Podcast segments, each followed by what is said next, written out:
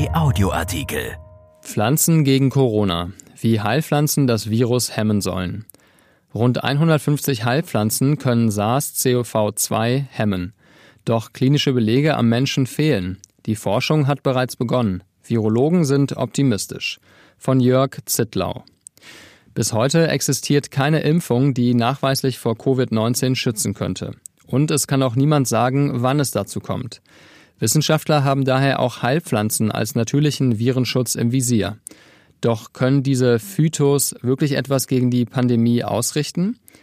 Es klingt sensationell und es wurde auch von einigen Medien so aufbereitet. Laut einer aktuellen Studie der Fachzeitschrift Virology schützt ein Präparat des roten Sonnenhuts gegen SARS-CoV-2, also den Erreger der Corona-Pandemie.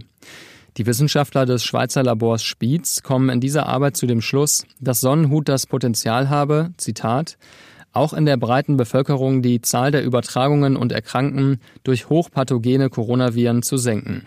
Das Resümee begründet sich aus der Beobachtung, dass Covid-19 keine menschlichen Schleimhautzellen mehr kapert, sofern man sie mit Echinacea-Extrakt behandelt hat. Als die Studie in der Schweiz publik wurde, konnte man dort in den Apotheken tagelang kaum noch die entsprechenden Präparate bekommen, denn die waren ausverkauft. Hierzulande ist der Hype nicht so extrem, aber die Nachfrage nach Echinacea hat auch hier angezogen. Die Bundesbürger haben also offenbar ebenfalls Hoffnung, damit heil durch die Pandemie zu kommen. Bleibt die Frage, ob diese Hoffnung begründet ist. Tatsache ist, dass Virology als Fachzeitschrift international anerkannt ist. Zudem ist das Labor Spiez kein privatwirtschaftliches Unternehmen, sondern Teil des Schweizer Departements für Verteidigung, Bevölkerungsschutz und Sport. Und Studienleiter Olivier Engler gilt als international anerkannter Virologe.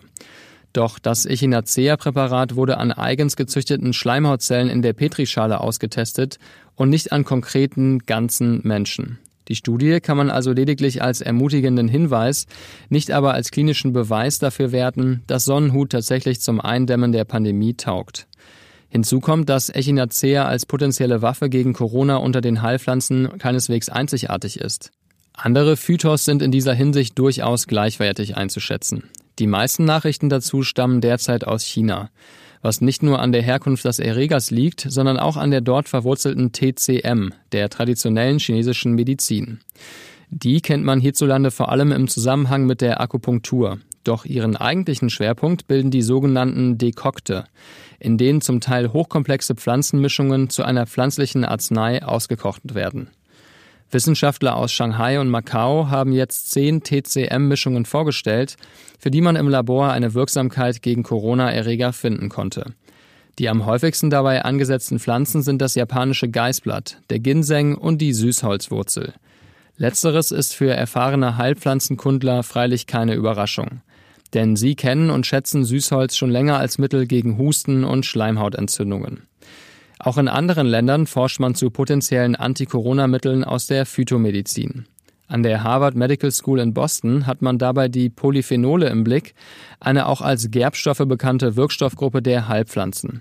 Fünf von ihnen, so die US-Forscher, blockieren die berüchtigten Spike-Proteine, mit denen SARS-CoV-2 die menschlichen Zellen entert. Eines davon, Myricetin, findet man vor allem in Johannisbeeren, Petersilie und Fenchel.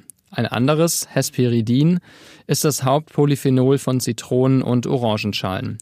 Wer sich also eine Portion des vorderasiatischen Petersiliensalats Tabbouleh und dazu noch eine Tasse Orangenschalentee gönnt, tut möglicherweise etwas für seinen Corona-Schutz. Eine besonders polyphenolreiche Pflanze ist aber die unter dem Begriff Zystus bekannte Zistrose aus Griechenland. Im Labor hat sie bereits ihre Wirksamkeit gegen die unterschiedlichsten Virusstämme nachweisen können, von HIV bis Ebola.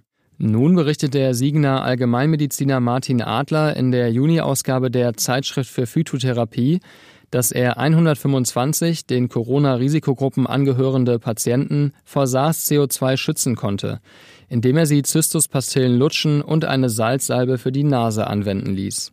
Sie entwickelten weder labormedizinisch noch symptomatisch irgendwelche Anzeichen von Corona, obwohl in immerhin neun Fällen ein Kontakt zu Familienmitgliedern bestand, bei denen die Erkrankung ausgebrochen war.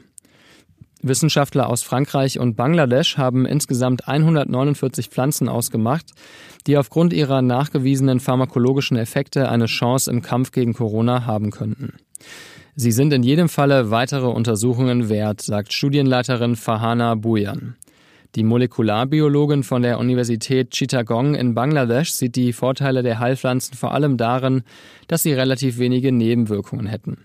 Außerdem seien sie so komplex und variantenreich aufgebaut, dass Krankheitserreger große Probleme hätten, sich auf sie einzustellen. Pflanzliche Zubereitungen, so Bujan, sind eine wirksame Waffe im mikrobiotischen Resistenzkrieg. Dies werde auch zunehmend von den Arzneimittelherstellern erkannt. Unter Bojans botanischen Anti-Corona-Kandidaten finden sich Exoten wie Granatapfel, Mandel und grüner Tee, die man hierzulande eher als Lebens- und Genussmittel kennt.